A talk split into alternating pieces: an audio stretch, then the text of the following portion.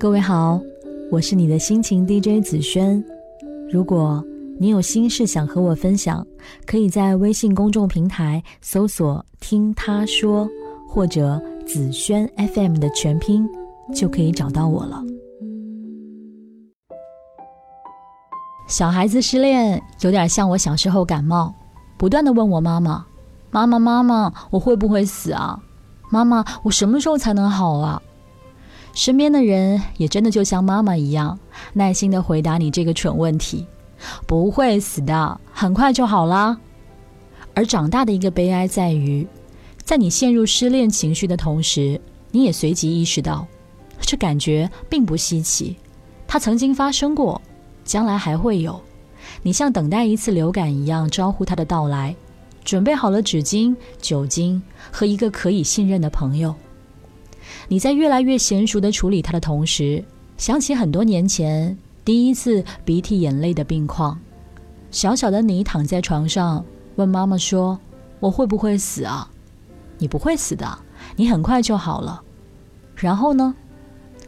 虽然这话对于失恋者而言多少有一些何不食肉糜，但我确实觉得，大多数人如果不是太轴，也不是运气太差的话。一定是能走出来的，是我有点抗拒那种一定能走出来了。我小时候很怕不能痊愈，现在害怕痊愈的太快了。小时候怕以后再也遇不到这么喜欢的人了，现在害怕如果再有个人轻易把你覆盖掉怎么办？时间太牛了，牛到让我觉得我的感情特别不算什么。可是我明明觉得，我对你的感情，即便不能够改变任何事情，它也不是不算什么的。以前有个朋友很认真的对我说：“时间会抚平一切的，你总有一天会释怀的。”我为了让他好过点儿，很认真的点了点头，心里想的却是：我就是因为太清楚时间能抚平一切，才舍不得把你变成时间也能抚平的一部分。我是子轩，晚安喽。竹篱上停留着蜻蜓，玻璃瓶里插满小小森林，青春嫩绿的鲜明，白叶窗折射